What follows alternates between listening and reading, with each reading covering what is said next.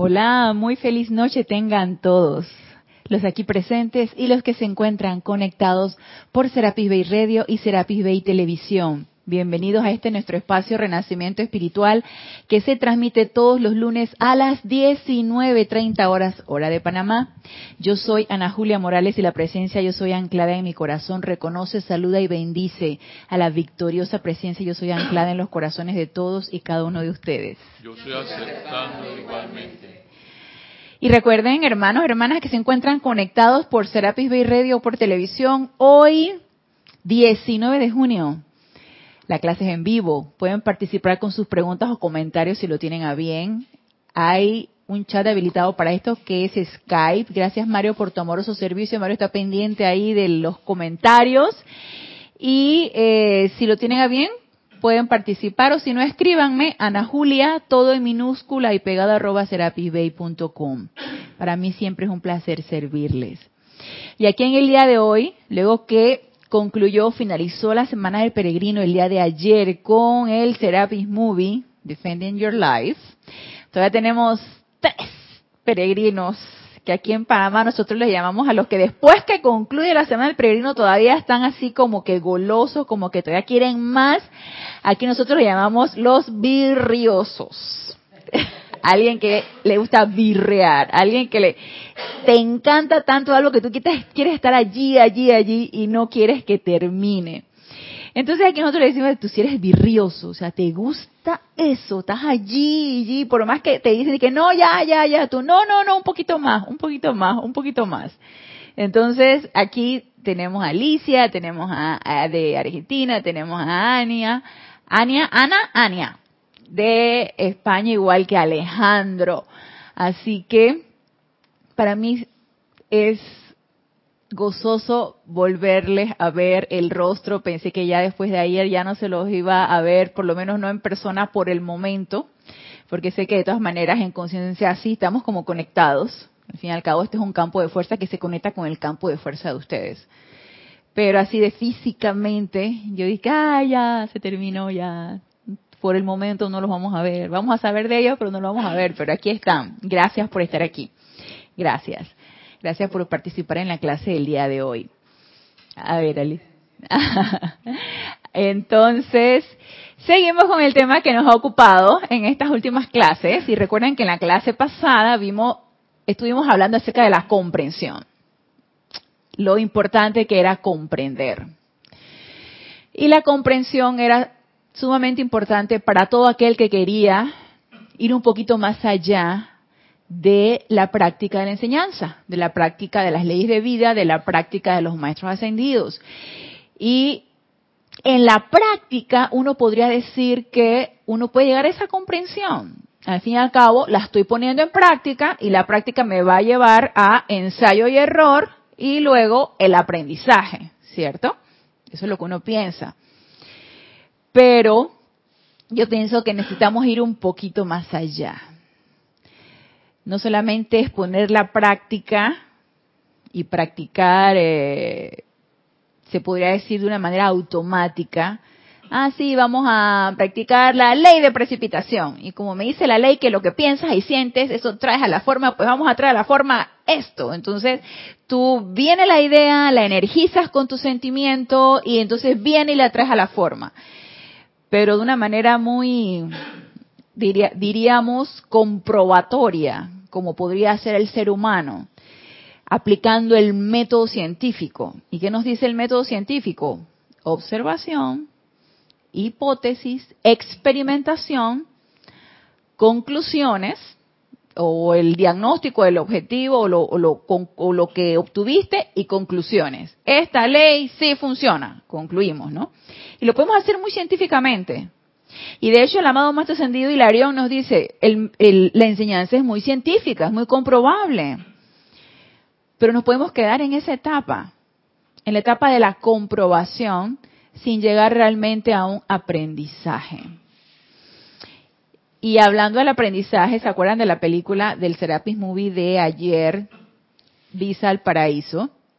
O sea, por más que le decían a Daniel Sí, que no es que estamos contra ti, Daniel, no es que estamos aquí este, tratando de juzgar tus actos, lo que queremos es hacerte ver que todavía estás con miedo, que todavía permanece en ti el miedo y que necesitas aprender de eso y necesitas elevarte por encima de eso, necesitas superar eso. Eso es un aprendizaje. Pero si lo vemos aquí desde el punto del plano físico, tú puedes estar repitiendo una y otra y otra vez un acto o llevando una acción que te va a traer un efecto, elevando una acción que te trae un efecto que por ley de causa y efecto, yo envío una causa adelante y esa me regresa un efecto. Yo puedo, puedo estarla haciendo una y otra vez y no aprender. Que no, no realmente obtener un aprendizaje de ello. Entonces, por eso es lo que les digo que requiere de algo más allá que la experimentación de aquí muy humano, del ensayo y error o de la aplicación del método científico, requiere de un deseo de comprensión y deseo de comprender realmente qué es lo que yo estoy haciendo, para qué lo estoy haciendo y qué quiero obtener con esto. Y esa comprensión es divina, no tiene nada que ver desde el punto de vista humano. Esa comprensión es divina y ese deseo de comprender viene del corazón, no viene de la mente externa. Y como les decía en la clase pasada, al ser externo no le interesa absolutamente ni aprender ni comprender tampoco. Él está realizando una y otra y otra vez las mismas acciones porque estamos sumergidos en un mundo de apariencias donde una y otra vez vienen los mismos efectos. Entonces, el ser humano no le interesa ni comprender, ni aprender, ni subsanar, ni elevarse por encima de esos efectos, aunque me causen daño. Al contrario, ¿qué es lo que uno dice? Ay, pero si es que hemos venido a esta vida a sufrir, pero si es que hemos venido a este valle de lágrimas, yo no sé si allá en España lo dicen, pero aquí uno escucha mucho eso. Y este es un valle de lágrimas y venimos aquí a sufrir y, no pain, no gain y, y, todo este tipo de cosas que nos van sugestionando y nos van metiendo en la cabeza y te llegas a creer eso de que estás en el sufrimiento y que eso es lo correcto. Por eso el ser externo no le interesa ni comprender ni aprender es ese impulso de tu corazón, es ese impulso divino, el que se despierta o se va despertando y es el que desea comprender. Y es el que te dice, ¿sabes qué? Tiene que haber algo más de esto. Ya yo me cansé y ya yo no quiero más de esto y yo quiero comprender. Quiero aprender y no volver a repetir el mismo error. Entonces, la comprensión es tan necesaria para todos aquellos que nos interesa expandir esta enseñanza, para todos aquellos que queremos comprenderla, las, la, la letra, se podría decir, o la enseñanza descargada de los maestros, y asimismo expandirla con una verdadera comprensión, siendo facilitadores o siendo instrumentos de, este, de los maestros ascendidos y siendo expansores de esta enseñanza. Entonces recuerden que nos decía aquí el amado maestro ascendido Kuzumi en el libro La Edad Dorada en la página 29. Uno de los primeros requisitos de un maestro, y aquí lo ponen como un maestro con M mayúscula y pienso que es muy aplicable a nosotros, maestros con M minúscula, M pequeñita, es muy aplicable para nosotros. Un maestro que sale del corazón de los hermanos de la túnica dorada, uno de los primeros requisitos es comprensión, tolerancia, bondad, humildad y altruismo. Y vigilen, oh hijos de Dios, el gusano del orgullo espiritual que tan frecuentemente en el centro de la hermosa flor de su espiritualidad destruiría su perfección. Y como en la clase pasada estuvimos analizando bastante amplio lo que era la comprensión, y que la comprensión, recuerden que nos decían los hermanos de la túnica dorada que nos iba a llevar posteriormente a la tolerancia y de allí al amor. Yo quiero traer ahora la radiación del amado maestro ascendido Pablo el Veneciano para ver qué nos dice él de la tolerancia. ¿Qué, qué, qué? Porque la tolerancia tiene que ver mucho con rayo rosa. Paciencia, tolerancia, amor divino, van todos entremezclados y es importante que también lo veamos desde este punto de vista, desde el punto de vista del amor divino. Y aquí en el diario del Puente de la Libertad, Pablo el Veneciano, nos dice el amado Maestro Ascendido Pablo el Veneciano. Y fíjense qué cosas. En el capítulo de los siete regalos del Espíritu Santo, adivinen cuál es el regalo para el rayo rosa. El don de tolerancia y paciencia. Son dones divinos. La tolerancia y la paciencia son dones divinos. Y nada más, autoobservémonos nosotros. Empecemos en una autoobservación. Ustedes pueden decir, ay, pero yo soy bien paciente. Sinceramente, yo me considero una persona bastante paciente, hasta que algo me saque de mis casillas y corte mi paciencia, ¿verdad? Entonces, eso no debe suceder, porque la paciencia y la tolerancia debe ser sostenida e independientemente de lo que suceda a tu alrededor, debes sostener esta virtud divina.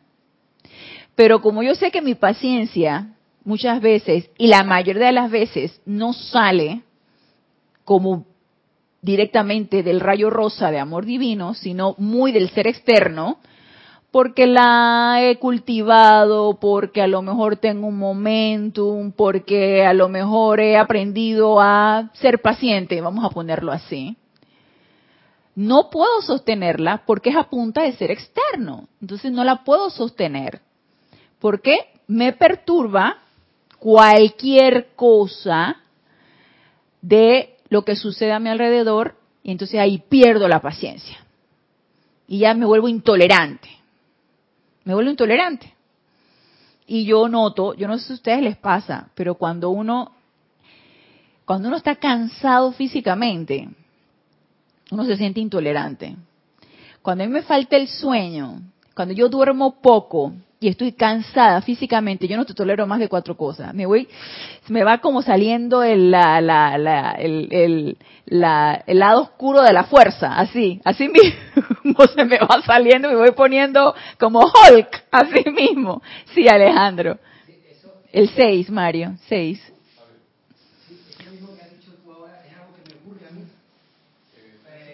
Seis. ¿Está encendido? Eh, para arriba. Sí, sí, se escucha, sí se escucha, Mario, sí se escucha. ¿No? ¿No escucha? Hazle así. No, no se escucha. Está para arriba, entonces, eh, ah, ese, dale. El, ese sí. Cinco, Mario. Cinco. A ese, ahora sí. Que eso que tú has dicho es algo que cuando estaba diciendo, eh, a mí me ocurre con frecuencia, con frecuencia, cuando no, no descanso. Ok. Eh, es como, estoy muy irritable. Sí. Irritable. Cualquier cosita me irrita. Me irrita, ajá. me, daba, me daba coraje, un poquito de coraje. Ajá. Que me molesta que me diga una cosita así. Y yo sabía que era, o intuía que era por la falta de descanso. Ahora al oírte, sé que le ocurre a más personas más, porque yo creí y digo, bueno, esto no es normal, porque tú te irritas con facilidad cuando no descansas. Sí. Porque veo, porque no lo había comentado con nadie. Veo que, que, no soy el único. Sí, sí, no eres el único, Alejandro, no eres el único. Eh, en fin.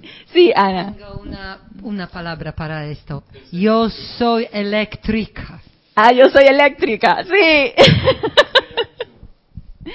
Ese es el 5, 5. Ya, ya funciona, ya funciona el 6, ok.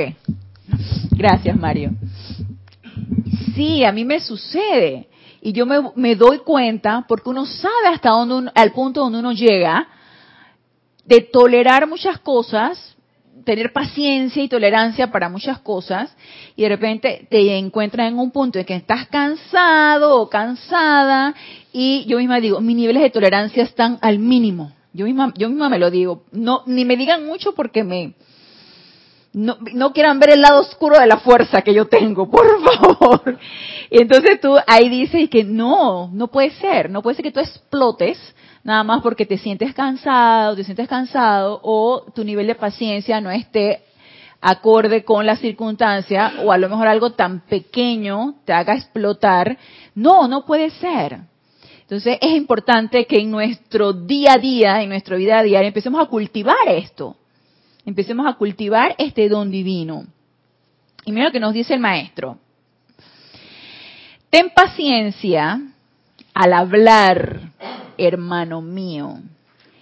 Y más importante aún, ten paciencia al juzgar, ya que de lo contrario permitirás que tus preciosas energías se abalancen a condenaciones calladas o verbales, ya que tú solo ves apariencias y no los motivos que generan la acción, que instan ciertas actividades de tus prójimos y las más importantes actividades de la gran hermandad blanca, cuyas maneras le son ajenas a los hombres inferiores. Entonces, ¿qué nos dice aquí el amado macho ascendido Pablo el Veneciano? Limpia tu filtro, así como el filtro del agua. El agua está sucia, tú agarras, limpias el filtro y el filtro va a ir quitando toda la suciedad para que salga el agua limpia y potable para que tú la puedas beber, ¿cierto? Necesitamos limpiar nuestro filtro. Porque nosotros cuando no hay conexión entre la neurona y la boca, entre el cerebro y la boca, se va todo sin filtro. Entonces ahí tú dices, cuánta cosa, y se te sale, se te sale, a mí se me sale. Yo empiezo de una vez a juzgar. Y no hay nada que tenga una vibración tan baja que la crítica y el juicio. Y yo realmente empiezo a juzgar. Yo me considero que es algo en lo que necesito trabajar bastante. Y me precipito a eso. Uno cuando trabaja con público, uno cuando trabaja con personas con diferentes estados de conciencia, cuando uno trabaja con personas de diferentes maneras de pensar, y nosotros lo podemos encontrar en nuestros grupos, nosotros lo podemos encontrar en un grupo espiritual, lo podemos encontrar en un grupo social, lo podemos encontrar en nuestra propia familia, tienen diferentes tipos de estados de conciencia. No piensan como nosotros, no sienten como nosotros. Entonces, ¿qué es importante aquí? Realmente comprender lo que están diciendo, lo que están haciendo o lo que están pensando. Es muy fácil criticar al otro, es muy fácil de una vez condenarlo. Lo que pasa es que tú este, estás haciendo esto, pero eso está mal, eso está mal. Eso está mal lo que tú estás haciendo. ¿Y a ti quién te dijo que eso está mal? ¿Tú cómo sabes que está mal? No, claro es que yo sé. Claro es que yo sé porque yo he estudiado y las cosas son así, así, así. ¿Y qué te dice el amado macho ascendido Pablo el Veneciano? Tú solo ves apariencias. Tú no sabes realmente cuál es el meollo del asunto. Tú no sabes qué motivó a tu hermano a hacer eso o a decir eso. Tú no sabes el plan de la gran hermandad blanca. Tú no sabes realmente por qué tu mente externa no lo puede comprender. Entonces, ¿por qué te abalanzas a decir cosas que tú no comprendes? Y yo diría que el ser humano es así. Y eso es un hábito. Para mí ese es un hábito. Yo, por ejemplo, eh, yo siento que me considero muy, este, muy clasificadora de lo que se me hace justo o injusto a mi manera de ver. Esto, esto es injusto, esto no debería ser así. Y si, por ejemplo, en mi práctica, en mi práctica profesional, a mí se me presenta eh, un niño y se me presenta la mamá y veo que la mamá lo tiene desnutrido, sucio, no le pone las vacunas, eh, el niño está todo vuelto leña, aquí como decimos aquí en Panamá está vuelto leña, y entonces ella me lo trae como si ella fuera el, el gran, la gran hazaña, ay, te, vamos a traerlo aquí a la, a, la, a la consulta, pues, porque ahora se enfermó y ahora sí quiero que le den atención. Yo no sé qué motivó a esa mamá, yo no sé esa liga kármica allí entre mamá y niño, yo no sé qué motivó a esa mamá a darle un maltrato a su hijo, pero yo la juzgo. Y yo dije, esto es un maltrato. Entonces te voy a llenar tu hoja de maltrato. De hecho, nosotros tenemos, tenemos el deber, se podría decir, de llenar una hoja y reportarlo legalmente cuando vemos que un niño está maltratado. Y maltrato se consideran muchas cosas, no alimentarlo, no darle la salud, no darle la educación, no darle muchas cosas a un niño. Entonces, en mi práctica profesional yo tengo muchas oportunidades para callarme la boca, sí hacer lo que requiere la ley, mas no juzgar. Y sí lo hago. Yo me precipito a juzgar porque yo de una vez digo, esa señora es una irresponsable, porque mira cómo me trae ese niño. Mira, todo flaquito, todo enfermo, todo desnutrido. Entonces yo me considero muy juzgadora, sin ver realmente el motivo detrás de esa acción. Y así podemos nosotros tener cualquier cantidad de oportunidades en la vida, incluso hasta con nuestra propia familia. Por qué tu papá y tu mamá se pelearon, por qué tu familia, en tu familia, algún hermano tuyo se divorció, por qué eh, ha habido alguna persona en la familia que se volvió delincuente y está preso. Tú no sabes realmente el motivo, Tú nosotros solamente vemos apariencias. Pero entonces cuando hay una reunión familiar, entonces nos dedicamos a criticar. Mira, la oveja negra de la familia, mira, ¿ves? está preso. ¿eh? Está preso, claro. Un tarambana, no estudió, no hizo nada. Ahora se puso a hacer quién sabe qué negocio y quedó preso. Claro. Sí, sí, Ana. Me, me verdad eh, tocó esta, eh, este tema de niño maltratado. y entonces, por favor, ¿sabes la solución a esto? Porque tu eh, trabajo requiere eh, y tu verdad, porque sentimiento mío es que, que hay que eh, eh salvar niños. Claro, claro. y entonces, ¿qué quieres decir? Por favor, porque me interesa esto, porque es una, un ejemplo donde yo verdaderamente no conozco cómo aplicar la ley. Ok, aquí en Panamá, cuando uno capta un maltrato a un menor, uno tiene el deber de reportarlo. Uno llena una hoja y eso va a eh, una institución aquí, se llama la institución de la niñez, la familia, quién sabe qué. Y entonces eso se lleva y se, eh, se inicia un proceso legal. Y se habla con trabajo social. Hay trabajadoras sociales que le dan un seguimiento al caso. Entonces, el trabajo social capta el caso, va a la casa de la mamá, ve qué es lo que está pasando, ve el entorno del niño y si el niño está en peligro, se le quita a la mamá. Se le quita y se lleva a una institución. Si ven que no hay peligro para el niño, entonces se le da un seguimiento de que esa mamá le dé la alimentación que debe ser, le dé la atención de salud que debe ser, le dé la educación que debe ser y se le da un seguimiento. Pero sí se abre un proceso legal y eso es muy largo. Es un proceso largo, desafortunadamente, pues las leyes tienen todo un procedimiento y no se hace tan, tan efectivo como uno quisiera. Aquí también hay instituciones que dan nutrición a los niños desnutridos y se, hasta cierto punto, se les coacciona a la mamá para que dejen estos niños en instituciones por lo menos un par de meses hasta que haya una recuperación nutricional. Las mamás a veces no quieren a pesar de que el niño esté en riesgo de desnutrición, ellas no quieren dejarlo allí y uno prácticamente las coacciona para que ellas dejen al niño ahí por lo menos seis meses hasta que él ya recupere un peso, entonces se le devuelve a la mamá.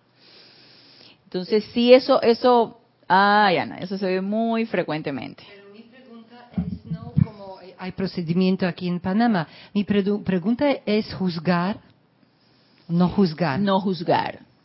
Entonces, Actuar en tú base a la puedes, ley. tú puedes eh, dar reporte, eh, Claro. como tu profesión eh, te, tú sabes que eso es correcto. Eh, ¿Y qué significa no juzgar? Que no pones sus emociones dentro de esto y, y no verdaderamente, no ves esta eh, mamá como mala. Co- ¿Cómo Así es, no juzgar? así es. No juzgar es no criticar el por qué ella hizo eso. Yo no tengo por qué criticar. ¿Por qué tú Pero haces llevaste tu trabajo. Claro, hago mi trabajo, claro que sí. Y aquí, Con- aquí está todo correcto. Sí, sí. Y yo desde el punto de vista de mis sentimientos, yo no tengo por qué tener ninguna aversión, ni ninguna crítica, ni ningún odio, ni ningún resentimiento, ni ningún, nada hacia eso. No. Sí, Génesis.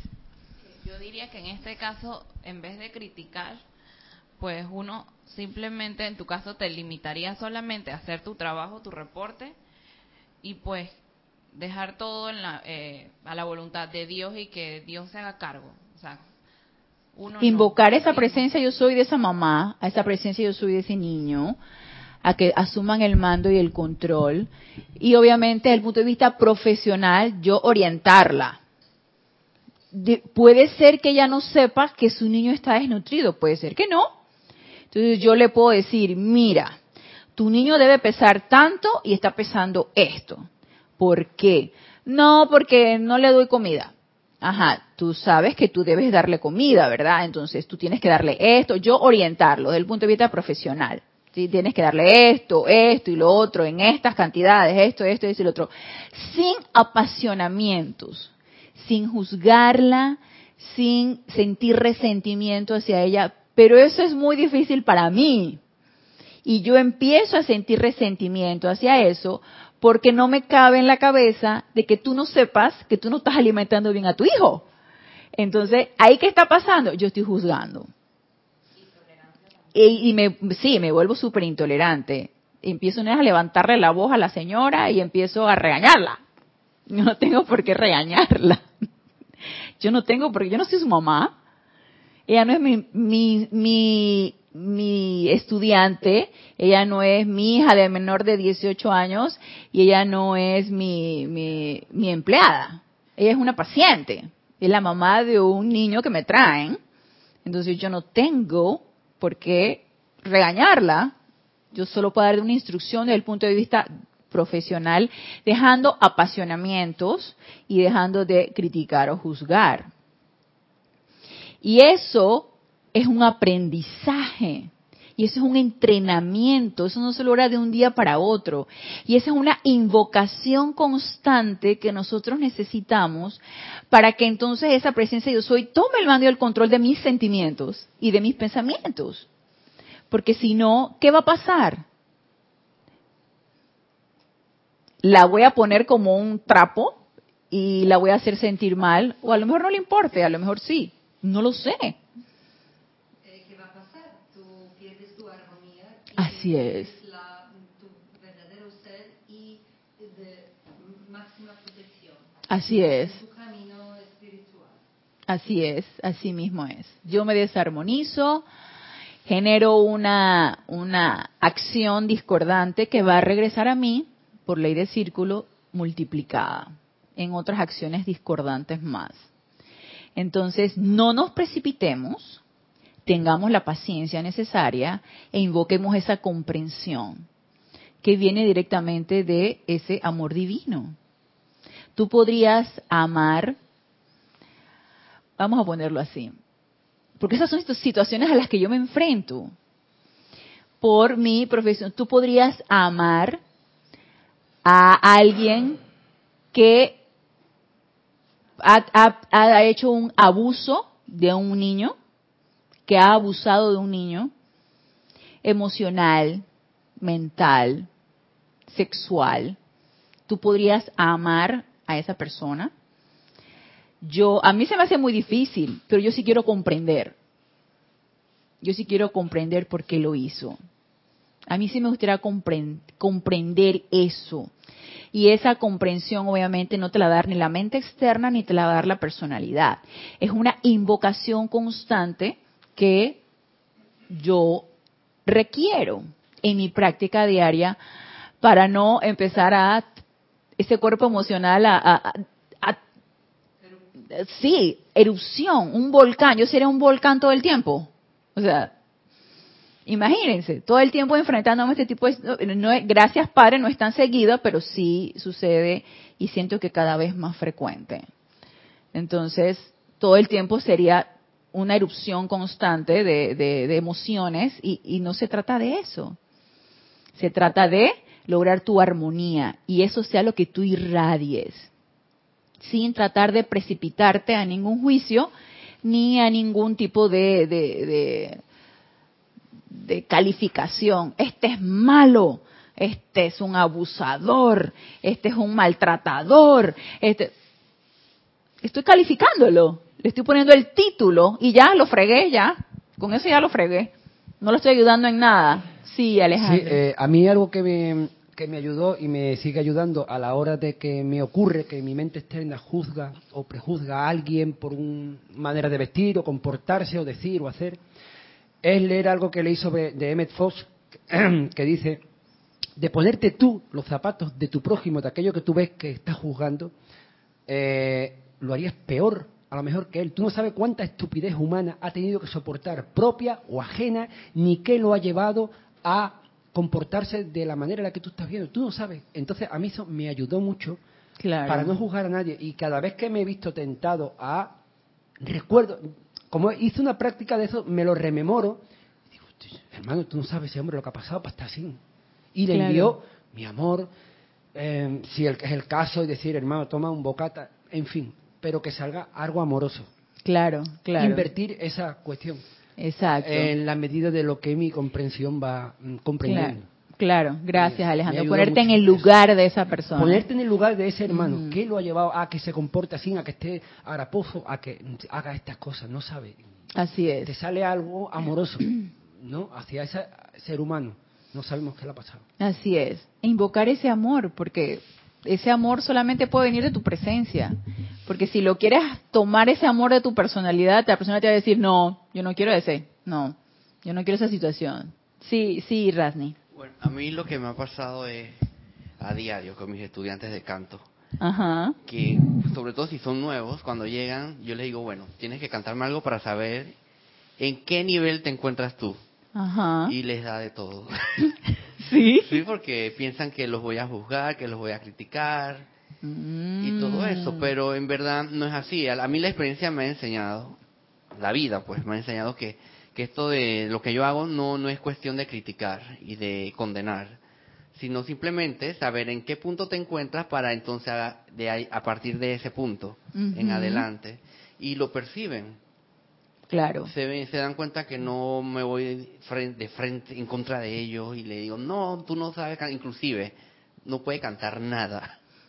Del, del, puro temor de que lo vayas a criticar y juzgar. No, aunque cante, eh, me refiero a que no, no, no entone ni una sola nota. Ah, ok. Aún así, yo le digo, ok, tu voz hay que trabajarla de cero, pero sí se puede. Y, y, lo, y, se, y he tenido la experiencia. Una persona que llega de cero, pasa un año y ya está cantando. entonces, es así, entonces, es, trata como inyectar esa energía a la gente, de motivarlos. Claro. Y no tratar de ser crítico. O sea, en el caso mío es ser objetivo. Objetivo y animar al, estudiante, a la persona. Eh, pero sí, me ha pasado, viendo la otra parte de la moneda, la otra cara, que cuando hay una persona con este ego enorme de que yo soy un divo, una diva y sé y sé y se canta y no sé qué, y cuando abre la boca es una cosa que no pega ni una sola nota, entonces ahí sí me veo tentado, o sea, tanto que te la tiras y no cantas nada. Ajá, ya lo criticaste. Exacto, me ha pasado. Ya, okay ok, ok. Me ha pasado. Es, es, es, muy bonito eso que me estás diciendo, Rasni, porque tú sabes que eso requiere de mucho amor ver el talento en tu hermano. Y para ti todos tus alumnos tienen talento. Sí, yo, yo aunque no canten yo, bien, yo los veo a ellos súper, con unas voces enormes. Y eso es muy bonito, eso es muy bonito porque estás viendo el talento no aparente, Exacto. pero tú estás poniendo tu atención en lo que sí puede llegar a ser. Y eso, eso es, es muy, muy, muy chévere, claro que sí. Entonces, mire lo que nos dice aquí el amado más ascendido Pablo el Veneciano.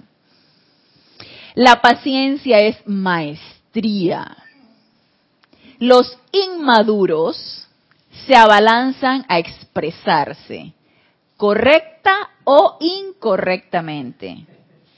Los maduros muestran paciencia y se mueven en túnicas de sabiduría.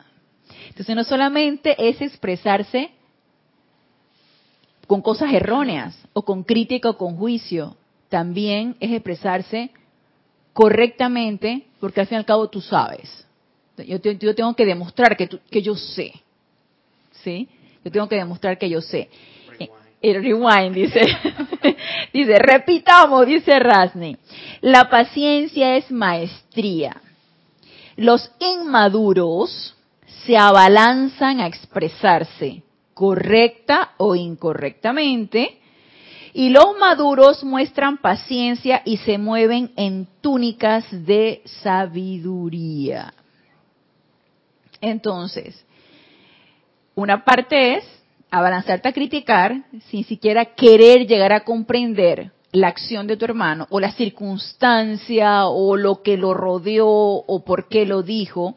Y la otra es precipitarte a decir lo que tú piensas que es lo correcto. Porque tú sabes bastante, que era lo que tú me decías. Estas, estas personas que tienen unas bellas voces y que tienen aires de divos o divas, sí, porque tienen excelentes voces. Entonces, siente, siéntate allí, que yo te voy a demostrar, ¿no? Entonces, para, para apabullarte con mi, con mi voz. Asimismo, pueden decirte, eh, ¿sabes qué? Eh, tú estás hablando un tema, estás hablando un tema de, de sobre algo social o sobre política o estás hablando religión, que yo digo que ni la política ni la religión deben ser motivo de temas en ningún grupo social o en el grupo que sea, porque hay diferentes aspectos y diferentes maneras de pensar y lo que termina es un conflicto toda esa toda esa conversación. Pero vamos a ponerlo así, estás en un grupo y estás en una conversación de de, política y hay alguien que está criticando al presidente de los Estados Unidos, pero otro que está diciendo, eh, no, fíjate que yo leí que Donald Trump es esto y tiene estos títulos y tiene esto otro y tiene esto cuatro y este yo soy un politólogo, así que yo te puedo hacer un análisis de toda la política que está teniendo. ¿A ti quién te preguntó eso? ¿Quién te lo preguntó? Aquí simplemente estamos hablando de una conversación sencilla, algo de lo que dijo Donald Trump o lo que hizo Donald Trump, por como un ejemplo. No es que tenga nada en, contra de Donald Trump, ni sí, ni no, ni todo lo contrario. Yo no tengo nada en, en contra de ningún mandatario. Pero eh, yo simplemente estoy conversando algo, pero tú me vienes a decir que tú eres un politólogo y que tú entonces eres un experto en análisis político y que tú este, me vas a dar una cátedra. ¡Ey! Los inmaduros se abalanzan a expresarse. ¿Y quién es el que se expresa? La personalidad. El ego. Ese es el que se expresa, el que quiere, ay, eh, eh, salir adelante, el que quiere lograr el protagonismo, el que quiere, ese, ese es el que se abalanza. El yo sé, así es, Rasni, el yo sé, no el yo soy, el yo sé. Siéntate ahí que te voy a dar la cátedra. Y nos dice la mamá Pablo el Veneciano, limpia el filtro y empieza a tener esa conexión de las neuronas con el sentimiento y con la boca, por favor. Guarda silencio y mejor calladito te ves más bonito o bonita. Entonces, empecemos a aprender a guardar silencio. ten paciencia antes de pronunciar el agudo reproche. Dicen ustedes, ay, ya, ya ni siquiera me puedo reprochar nada, pues ya ni siquiera me puedo quejar. No. ¿Y por qué en lugar de quejarte no empiezas a agradecer? No empiezas a dar gracias por todo. ¿Por qué? A ver. Y tampoco que ahora me voy a poner a dar las gracias y, y a que todo el mundo se entere de que yo me siento tan agradecida por la vida. Y entonces voy a empezar a, a, a, a repartir gracias por todas partes. No. Siente esa gratitud y exprésala con tu discernimiento cuando sea el momento apropiado. Ahora no me voy a poner aquí a, que todo el mundo se entere lo, lo, lo agradecida que yo estoy. No. Todo es cuestión de discernimiento. Pero la queja, y acuérdense que nos decía el maestro, audible o silente. Ay, pero si yo no he dicho nada, pero mira, aquí lo tienes y aquí ve. Y te está carcomiendo eso y está, y que le estás dando manivela, como decía, le estás dando manivela a la mente y al, y al sentimiento. Entonces, no solamente es que no estoy diciendo nada, es que estoy pensando y qué estoy sintiendo. Audible o silente. Ten paciencia antes de pronunciar el agudo reproche, de repetir el chisme desprovisto de bondad y sobre todo cuando estás destruyendo a la otra persona. Ay, no, pero es que este es un, este es un comentario inocente, este, pero la persona no está allí y estás hablando de la otra persona. porque mejor no enfrentas a la persona y hablas directamente con ella? No, no, no, no, es que por acá mejor. No, ni, ni chisme blanco, ni, ni gris, ni negro, nada. No chisme, punto, no chisme. Repetir el chisme desprovisto de bondad. Abstente de emprender acciones apresuradas, aguijoneadas por la indignación virtuosa o intereses egoístas porque yo soy tan buena. Tú sabes, yo sí soy una persona bondadosa, tú sabes. Y si eres bondadosa y si eres buena, ¿por qué tienes que estarlo pregonando? ¿Por qué tienes que estarlo diciendo? Tú no sabes. Tú, tú sabes que, Rani, tú eres bien egoísta, tú sabes. Tú eres bien egoísta. Deberías aprender un poco de mí. Porque yo sí, dice Rani Plop. Porque yo sí soy bien buena. Yo estoy en enseñanza de los maestros ascendidos y yo soy bien buena. Mira, tengo tanta paciencia y tengo... o sea, ¿qué estás haciendo? ¿Qué estás diciendo? Exactamente. O en el caso de uno que está en la enseñanza de los maestros ascendidos y tu corazón te dice que esto es, tú no tienes por qué convencer a los demás que esto es. Cada quien despierta en la medida que necesite despertar. Nadie va a despertar porque tú quieres que despierte. Cada quien tiene su proceso. Entonces tampoco vas a decirle al otro que es un evangélico o un cristiano o un testigo de Jehová o un budista o un este judaico, o tú no le vas a decir, lo tuyo no sirve. Esto sí, esto es la enseñanza directa, ¿ven? Esta es la que va directamente hacia la presencia de yo soy. Eso que, eso no. ¿Qué te pasa? Nadie, nadie te está preguntando nada. Y no se trata aquí de convencer tampoco, ni sentirte indignado porque tú te sientes tan puro o tan pura que los demás son tan poca cosa. O sea, ¿qué te pasa? empieza un poquito a autoobservarte y dejando un poquito el orgullo espiritual y dejando un poquito la arrogancia, empieza a darte cuenta que ni esta vida es tuya, ni ninguna de tus posesiones son tuyas, ni la energía es tuya.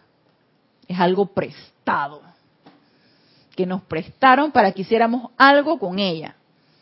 Y yo, como una delincuente espiritual, me la he robado y he querido hacer todo lo que se me pegue la gana con ella. Entonces, ¿de qué estás vanagloriándote? ¿De qué estás indignándote? Por favor. Entonces empecemos a bajar un poquito el ego, empecemos a quitar un poquito esa personalidad y empecemos a actuar como nosotros deberíamos actuar. Como se nos está llamado a actuar, a, a través de esa presencia yo soy. Entonces nos dice, reina sobre ese ser humano, reina sobre ese ser humano que tiene el descaro de actuar antes de que tu Dios haya hablado. Luego, con toda dignidad, permite que el Dios que palpita en tu corazón haga las cosas bien. Entonces, esta es una invitación a quietar esa personalidad, a transmutar todo ese orgullo y toda esa arrogancia, a transmutar todo ese ego personal que piensa que tú eres lo máximo y que tú sabes mucho y empezar a actuar a través de esa presencia yo soy. ¿Cómo? Haciendo el llamado, sintonizándonos con esa presencia. Porque si no la llamamos, digo, ella va a estar ahí deseosa de salir, pero tú no le estás dando a la cortesía de sala, no la estás llamando, no la estás invocando. Entonces, si no hacemos ese llamado, y, y cada vez que nosotros hacemos ese llamado, fíjense, es un acto de humildad. Cada vez que nosotros hacemos el llamado a esa presencia, estamos aquietando esa personalidad, estamos reconociendo que hay un poder mayor que necesita actuar a través de nosotros. Entonces estamos dándole cortesía de acción a esa presencia. ¿Qué será lo importante de todo esto? Que fuera una manera sostenida y constante. No solamente a la hora de hacer mis aplicaciones, no solamente cuando me encuentro en un problema o cuando quiero eh, que se me devele qué necesito hacer en tal o cual situación. Lo ideal sería que fuera una invocación constante y sostenida. No habría manera de errar ahí no habría equivocación. Pero todavía necesitamos transmutar mucho de esa personalidad para que lo podamos hacer sostenidamente. Entonces, a mí me encanta cuando dice que, que el ser humano tiene el descaro de actuar antes de que tu Dios haya hablado. Ojalá fuera todo lo contrario, ¿no? Que habláramos siempre a través de esa presencia yo soy. Este don del Espíritu Santo, nos dice, hace tolerante al hombre sobre el cual se podrá erigir la base de una hermandad mundial, con toda belleza y con toda la seguridad de que soportará todos los vientos de la adversidad, todas las arenas movedizas de la condenación, los cataclismos y tormentas de las acusaciones. Me encanta cómo hace la, analogía el, el maestro.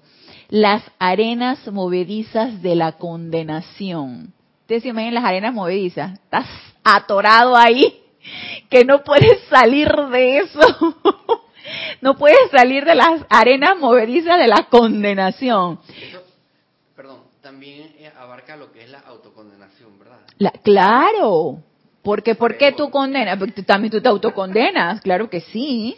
Claro que sí, uno no te perdonas, tú misma te autocondenas y entonces en ese gran sentimiento de condenación y culpa, entonces también lo emites hacia afuera.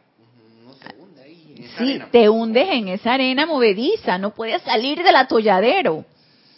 Te empantanas, yo siempre digo, eh, estamos como en un pantano, no podemos salir de allí, no podemos avanzar mientras no superemos esto. Y que no solamente el amado Maestro Ascendido Pablo el Veneciano nos lo dice, esto es algo bien característico en las enseñanzas del amado Maestro Ascendido Saint Germain, cuando nos habla seguido en varios de sus libros acerca de crítica, condenación y juicio, y del chisme. También eso nos lo dice. Entonces nos dice, y con la seguridad de que soportará todos los vientos de la adversidad, todas las arenas movedizas de la condenación, los cataclismos y tormentas de las acusaciones, las falsas apariencias que hacen que el hombre que no está anclado en esa sabiduría actúe antes de establecer la comunión con su Dios. Entonces ella aquí nos está dando el maestro un esbozo, y que no es el amado maestro Kuzumi, es Pablo el Veneciano. Aquí nos está dando un esbozo de lo que implica la sabiduría. Y es esa, ese hacer la voluntad de Dios. Es llegar a ese punto en donde tú dices, Padre, hágase tu voluntad y no la mía. Es ese autocontrol completo ya de esa personalidad y de ese ser externo, de manera que solamente dejas actuar a esa presencia yo soy. Entonces, esto es lo que nos tenía que decir el amado Maestro Ascendido Pablo el Veneciano con respecto a la paciencia y la tolerancia. Y brevemente vamos a ver entonces lo que es la humildad y el altruismo, que es otra de las condiciones o los requisitos para ser maestros de esta enseñanza. Maestros con M minúscula. Entonces nos dice aquí, con respecto aquí en Boletines Privados de Thomas Prince, el volumen 1. Y esto es una enseñanza del amado Mahashohan, en donde nos habla de una manera bien clara, precisa y concisa. Y nos dice, porque aparte de humildad nos habla de gracia. Dice, la humildad y la gracia pertenecen únicamente al espíritu. O sea, no son no son condiciones humanas, no es un sentimiento humano, no es del ser externo, es un sentimiento divino y es una cualidad divina y viene del espíritu. Ninguna de las dos puede ser puesta bajo control mediante los sentidos externos del hombre. A veces cuando el maestro nos habla así, yo me quedo pensando, esas cualidades no están aquí en este plano físico no las vamos a encontrar aquí. Por lo tanto, necesitamos invocarlas. ¿Cuáles son las? Humildad y la gracia. Entonces, cuando te dicen, ay, es que, ay, él es tan humilde. No, yo pienso que eso ni siquiera, ni siquiera se tiene que calificar, ni, ni siquiera se tiene que, que esbozar. Eso es algo que se siente.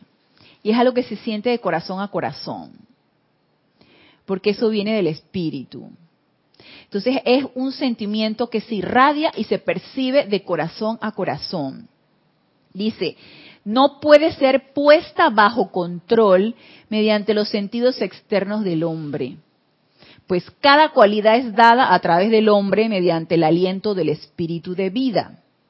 Dice, la humildad es una reverencia interna que permite que el poder de vida se exprese o fluya a través de la copa de la propia conciencia sin esfuerzo de los sentidos externos. No tiene nada que ver con el ser externo. Tiene que ver precisamente con esa reverencia, esa presencia yo soy, con esa con ese autocontrol de esa personalidad en donde ya la personalidad no te va a dictar nada, ya el ego no te va a decir nada, ya el ser externo no tiene ninguna preponderancia allí, ya el ser externo no tiene nada que hacer. Entonces, fluye, es natural, se emana, porque es divino. Pero no podemos llegar a esa humildad mientras no nos conectemos con esa presencia yo soy, la reconozcamos y le demos se podría decir, el, el, le encendamos el motor y la pongamos a actuar. No podemos llegar a esa humildad a punta de represión, a punta de eh, mente obligado. obligado. Es que yo quiero ser humilde. Yo, yo, por eso yo me callo y yo no, no hago este ningún tipo de, de, no esbozo nada, no digo nada de lo que yo soy porque porque yo yo soy humilde, así que a nadie le tengo que dar a conocer lo que yo soy. Mentira, eso no es así. Sí, Alicia. Voy a ir a comprar un kilo de humildad a la panadería. Ajá, por ejemplo, ¿no? Sí, ¿dónde se vende la humildad, no? Para irla a comprar. O sea, no es forzada, no es a punta de mente, y no es algo que se adquiere así nada más. Es todo un proceso y un entrenamiento. de esa transmutación de ese ser externo, de esa personalidad, para que entonces fluya tu divinidad. Sí, Alicia. Es una entrega también. Es una entrega, claro. Es una entrega total a tu presencia yo soy. Entonces, reconociéndola y reverenciándola. ¿Se dan cuenta que no dice que es una reverencia? O sea, postrarte ante tu presencia y decir, actúa tú a través de mí. Eres tú quien tiene aquí el mando y el control. Entonces, que seas tú hablando a través de mí, que seas tú pensando a través de mí, que seas tú sintiendo a través de mí. Y es la única manera como podemos lograr ese estado divino de humildad. ¿Y qué Sí. es la humildad? Es, primero es un sentimiento y es una emanación. Es una emanación de todo lo que tu presencia yo soy es.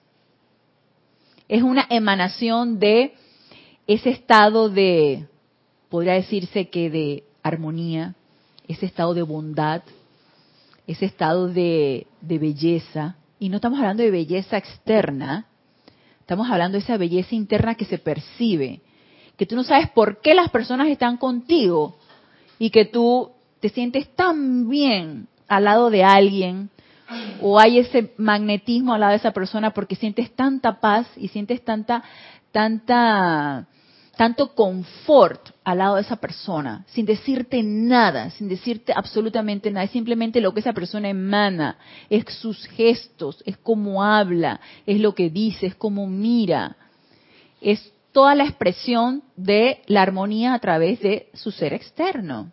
Sí, Alicia. Podríamos, pregunto, podríamos decir, por ejemplo, que el sol es un eh, claro ejemplo de humildad. Claro, así es.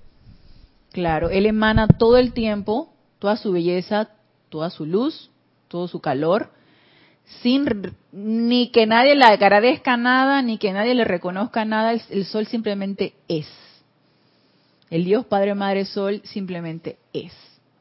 Y así es como nosotros necesitamos también ser, sin decir palabra, que se note, que se emane, que se sienta, que los y ni siquiera estar con la expectativa de que, ay, Rasni sentirá que yo estoy emanando armonía.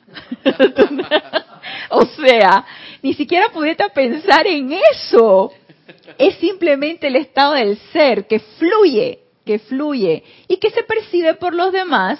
Y eso a ti no te interesa que se perciba porque tú estás emanando constantemente todas esas cualidades. Entonces, para terminar, nos dice, de esta manera la humildad, como el sol desde el corazón de Helios, fluye adelante en silenciosos y apacibles torrentes de vida. Silenciosos, sin decir nada, silenciosos y apacibles torrentes de vida. Una bendición y una unción sobre toda vida. Y yo pienso, ustedes saben cómo yo también, acuérdense que les dije que yo soy como muy mental, ¿no? Ustedes saben cómo yo pienso también que yo puedo comprender un poco lo que es la humildad. Es, es ese estado de inofensividad. Es volviéndome inofensiva. No hacer mal a nadie. No pensar mal. No sentir mal. No hablar mal. No gesticular mal. No fruncir el ceño. No poner mi boca amarrada. No. Es ese estado de, de inofensividad que no puede agredir a nadie. Que no puede ofender a nadie. Porque soy, porque soy, porque yo soy. Y así lo siento. Siento que puede ser la humildad. ¿Sí? Ese, es, ese estado del ser que es confort donde quiera que yo voy, independientemente de... ¿Y por qué? Porque estoy conectada con mi presencia, yo soy ella, se está expresando a través de mí. Y si la presencia yo soy se expresa a través de mí, ¿qué mal le puedo hacer a alguien? Nada, a nadie. Entonces eso lo asocio también con la bondad. Todo lo bueno o buena que cualquiera de nosotros somos, porque somos parte de esa presencia yo soy. Y en esa bondad hay esa inofensividad también. No podemos agredir ni con nuestra vista a nadie. Porque estamos en ese tal estado de, de armonía y de paz que no podemos agredir a nadie. Nadie se puede ofender ni por el gesto que yo haga. Entonces, no es que ahora lo vamos a ver, es que recuerden lo que decíamos en el servicio de transmisión de la llama de la esperanza, no es que lo vamos a ver ahora como algo inalcanzable, ay, ¿cuándo voy a llegar yo? Nada, claro que podemos, claro que podemos llegar a ese estado. Y tenemos la esperanza de que podemos llegar a ese estado. Y es un sentimiento totalmente positivo y activo, de que necesitamos trabajar en ello y que es todo un entrenamiento y disfrutar el proceso disfrutar el recorrido para poder entonces llegar a esa meta. Así que bueno, con estas enseñanzas del amado Mahacho Han, del amado Maestro Ascendido Pablo el Veneciano y del amado Maestro Ascendido Kuzumi, damos terminada la clase el día de hoy. Pero los espero el próximo lunes a las 19.30 horas, hora de Panamá, en este nuestro espacio Renacimiento Espiritual. Gracias a los aquí presentes, gracias a los que se encuentran conectados por la oportunidad que me dan de servirles. Y hasta el próximo lunes, mil bendiciones.